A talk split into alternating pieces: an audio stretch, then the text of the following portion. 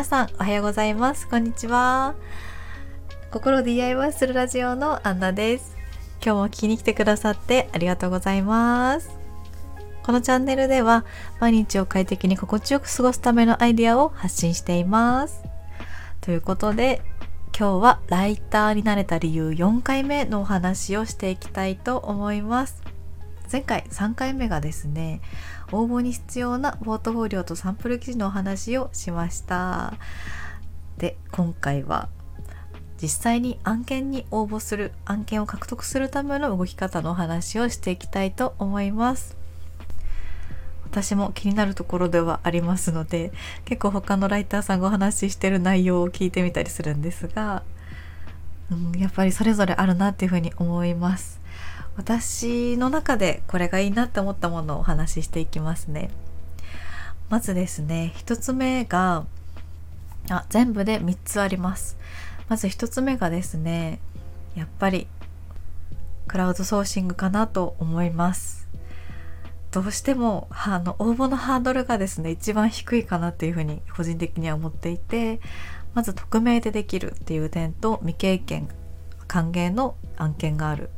そして比較的未経験でも案件を獲得しやすいっていうのがあるかなと思います。ただ逆にこう反対に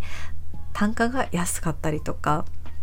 十分なフィードバックがもらえないっていう可能性があるのでまずは実績作りという感じでもう文字単価が安すぎないものに応募して実績を作ってみるといいかなと思っています。具体的には本当にあの0.5円以上って私は言ってたんですけどできればもう1円とか以上は目指したいんですが結構現実的には0.5円ぐらいなのかなっていう感じはありました。ただそれをずっと受け続けるのは良くないと思うんですよね。あのもっとやっぱり何記事書いたらいくらぐらいを目指すじゃないですけど例えば0.5円の記事を書きました。で0.5円の記事で実績ができてただ、まあ、その実績が公開できなかったりするじゃないですか。でそうしたら自分でまたサンプル記事を書いてで実績もあってサンプル記事ありますっていう風に実績とサンプル記事を手に入れます。まあ、サンプル記事を書くスキルみたいなのを手に入れてそしたら次はもう1円の仕事に応募してみる。で応募してみてやっ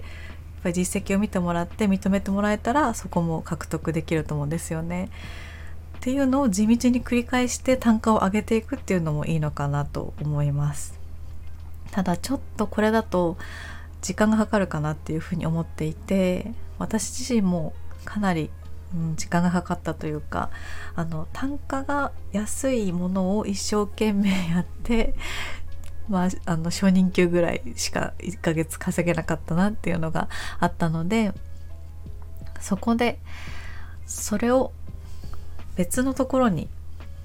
持ち出すというかその経験を持って違うところにチャレンジするのがいいのかなっていうふうに思います。なのでそして2つ目ですね2つ目の案件獲得方法として SNS とかの案件募集に応募してみるっていうことですね。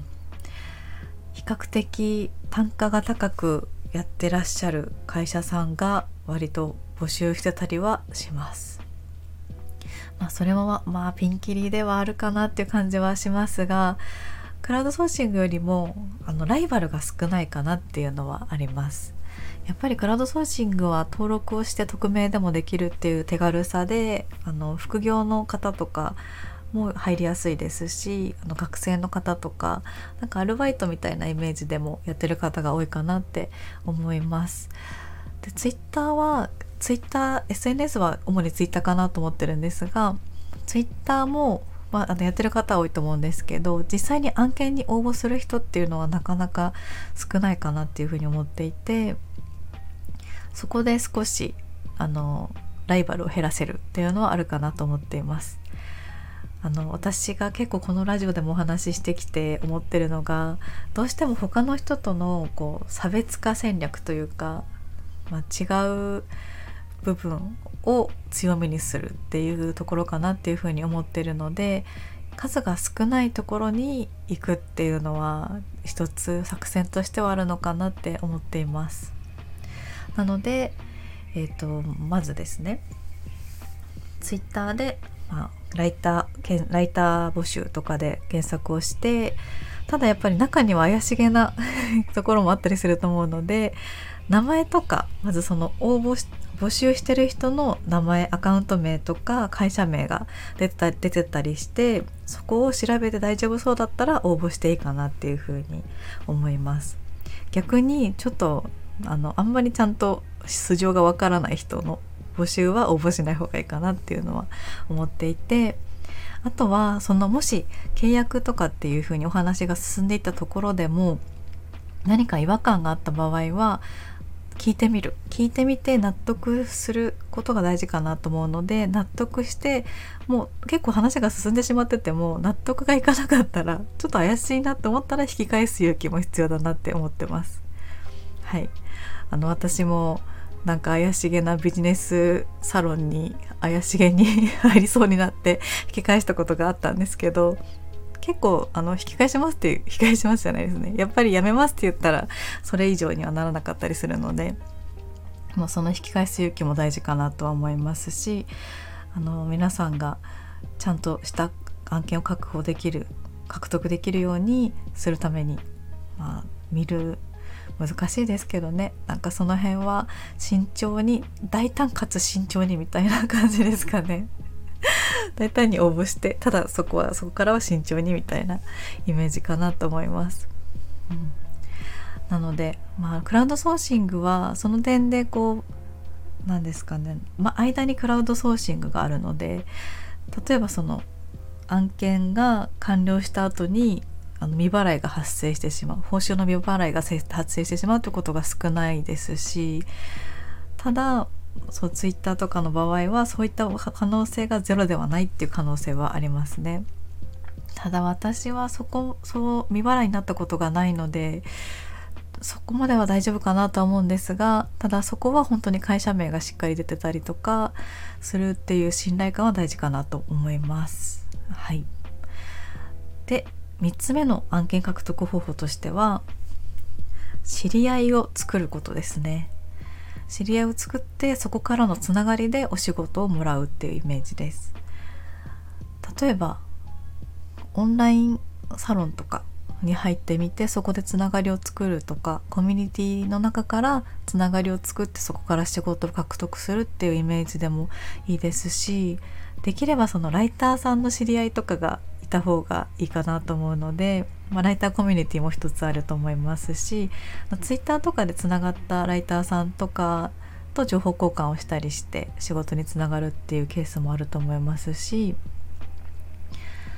結構ライターさんであの経験値経験の豊富な ライターさんすごい活躍されてるライターさんはもう案件がすごいいっぱい舞い込んできてしまうので忙しくてあのいろんな方に仕事を頼みたいなって思ってる可能性もあるのでそういう方にあの立候補してみるとかつながりを持ってまあそうですねコメントとかしたりですかねちょっとこうつながりを持ってそこからお仕事をもらえるように仕事をいつでも言ってくださいみたいなやる気を表明しておくことでそこからのお仕事もあるかなって思います。これが結構オフラインでもそうだなっていうふうに思っていて私は実際にあのオフラインであのライターしてます。案件募集してます。みたいな そんなこと言ってないか。なんかその案件は案件あればあのぜひっていう感じで知り合いとかの人にお話をしてたんですよね。友達知り合いに言っていたらそこからつながった方があの新聞社の方だったりして新聞のお仕事が舞い込んできたりとかっていうのがあったので結構オフラインもなかなか強力だなっていうふうに思いました。なのでちょっと最初は恥ずかしいんですが私はライターをしてるので案件をくださいっていうふうに何かあればご相談くださいっていうふうに言うのもいいのかなって思います。あとは結構そういうオフラインのつながりとかリアルなつながりを持っている方からのお仕事っていうのは比較的あの単価報酬が高いっていう可能性もあるかなと思います。やっぱりその人とその人とその人の人となりを知っていてだから頼みたいっていうふうに思ってもらえたら、まあ、他の誰に頼むよりもあなたに頼みたいです。このくらいの金額でっていうふうに言ってもらえるかなって思いますしまあぜまあ、絶対とは言えないですけどクラウドソーシングとかのあの取引とかよりも比較的単価報酬の交渉とかもしやすいのかなって思うのでそういった点ではあの3つの方法を全部やっていくとあの案件が獲得しやすいかなっていうふうに思います。なので3つの方法のまとめをしたいと思います。まず1つ目がクラウドソーシングで2つ目が SNS の案件の応募3つ目が、えーと、リアルなつながりっていう感じですね。はい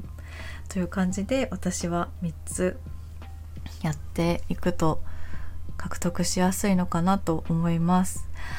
あとはプラス一つ私の経験をのお話をすると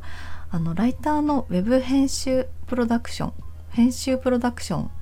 ですかねウェブ制作会社の、えっと、オンラインイベントに参加してそのオンラインイベントからお仕事につながってしばらくそのヘンプロさんでお仕事させていただいた時期がありました。なのでそういうオンラインの中でコミュニティをコミュニティの中でつながりを作ってそこからお仕事につながるっていうこともあると思うのでそういうオンラインセミナーみたいなところに出るのもいいのかなっていうふうに思っています。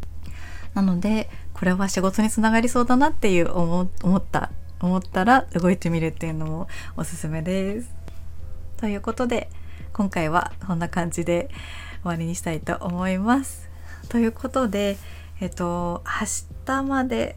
どうしようかな 明日まであのこのライターの話をしていきたいと思いますその後またフリートークとか挟んだりとかして